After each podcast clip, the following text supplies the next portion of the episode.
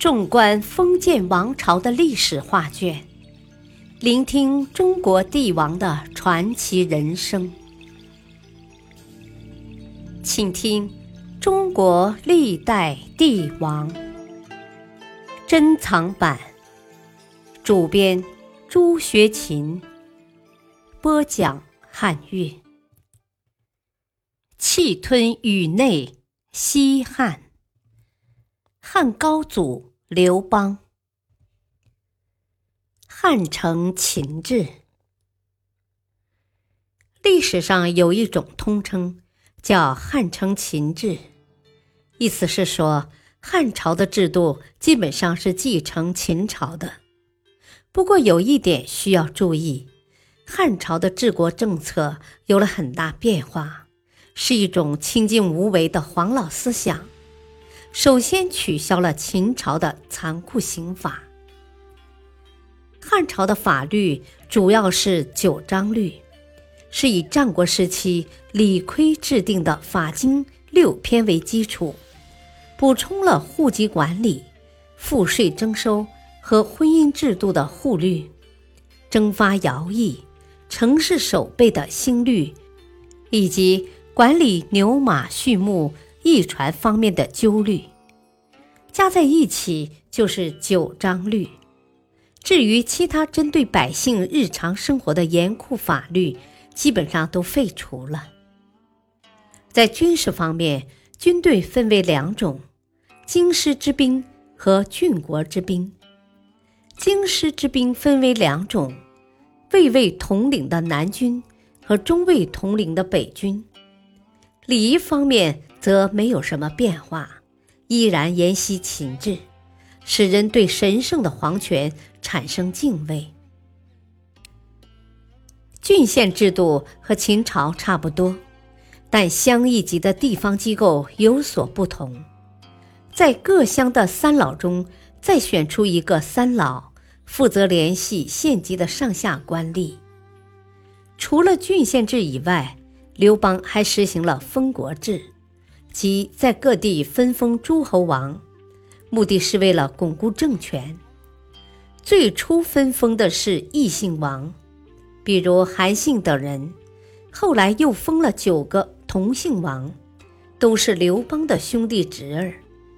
但事实证明，这些人并没有起到好作用，反而发生多次叛乱，到最后他们一个个都被杀掉了。同时，刘邦立下了一些规矩约束他们：辅佐诸侯王的相国和太傅必须由中央任命，这些中央官员不许依附诸侯王对抗政府，否则以阿党附议的罪名处罚。不过，和这些制度比起来，西汉建国初期最大的问题是经济压力，为此。刘邦颁布了一系列措施：一、军吏归农，凡复员的军吏可按军功大小分配田宅，并动员在外流亡的人回乡，赦免罪人和奴婢，增加劳动人口。二、减轻徭役，缩短服役时间，从二十三岁开始服役。五十六岁免役，富贵人家则允许以钱代役。三，薄敛赋税，根据官吏的俸禄制定赋税额，田租、土地税征收率为十五分之一，口赋及人口税每人每年一百二十钱。四，节约财用。公元前两百年，刘邦去视察萧何负责修建的未央宫，他责备道：“天下汹汹，劳苦数岁，成败未可知，是何治公事过度也？”五、鼓励生育，颁布明产子令，生一个孩子可以免除两年徭役。这一政策实施后，汉朝人口渐盛，达到中国历史上的第一次高峰。六，抑制商人。工商业者另立户籍，称作市级。凡在市级的人都要接受监督限制，目的是让商人务农，迅速恢复农业生产。当时的商人地位低下，不能穿丝绸，不得乘车骑马，不可做官，不能携带武器。另外，还要多缴纳一至数倍的口赋。七，迁徙豪强。为了控制六国的后裔，刘邦将齐楚两国的五大姓氏——邵氏、屈氏、景氏、怀氏和田氏——强制移民到关中，由政府提供住宅和土地，共计十万余人，使他们处于中央控制之下，免除后顾之忧。八，和亲政策。公元前两百年，刘邦率军攻打投降匈奴的韩王信，战国韩襄王的后裔。此时正是天寒地冻的季节，汉军士卒冻死者十之二三。匈奴王冒顿单于故意隐秘精兵，用老弱士卒来迷惑汉军。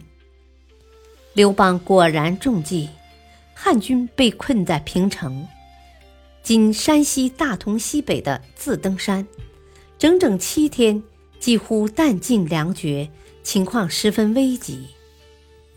最后，陈平送了一幅美女图给冒顿燕氏，相当于中国的皇后。燕氏担心汉家美女会夺去丈夫的宠爱，于是劝其解围。放走了刘邦。这次大败之后，刘邦认识到暂时无力征讨匈奴，于是采用了娄敬提出的和亲建议。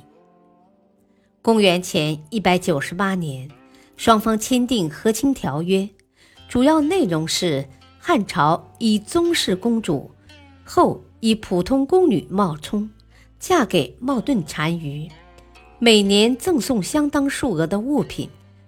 互不侵扰，开放关市，允许两族人民进行贸易。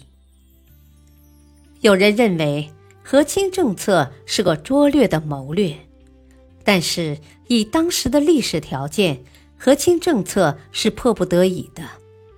它在一定程度上缓解了军事压力，使人民获得休养生息的时间，对恢复经济和农业起到了积极作用。另外，汉族和匈奴两族人民和平的进行交换，对我国的民族关系也产生了良好影响。九，安定环境，向边境移民并加强守卫，为开发边疆赢得了良好的外部环境，并使汉朝政权更稳定了。这些措施都对汉初的发展。起到了积极作用，开了文景之治的先河，使汉朝更加繁荣。感谢收听，下期播讲“狡兔死，走狗烹”。敬请收听，再会。